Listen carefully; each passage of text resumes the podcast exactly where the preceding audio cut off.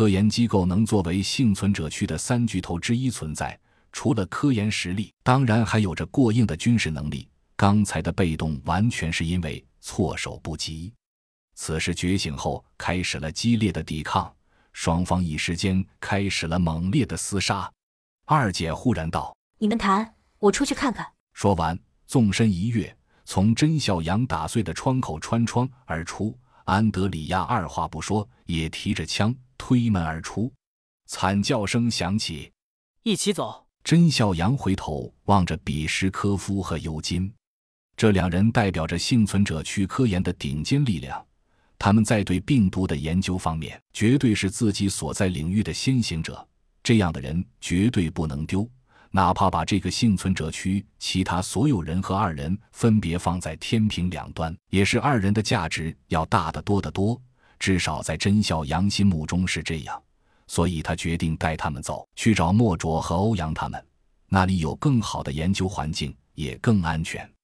比什科夫还有些舍不得，大家都知道，他是舍不得自己的实验，舍不得几乎已经看到影子的成果。尤金开口道：“那边条件更好。”老朋友，实验不会停的。没错，实验不会停，我保证。甄笑阳道，比什科夫这才点头。见达成了共识，众人心头大定。比什科夫和尤金自去整备物资，做远行的准备。甄笑阳则提枪走到窗前，打开夜视装备，望着黑暗中的一切。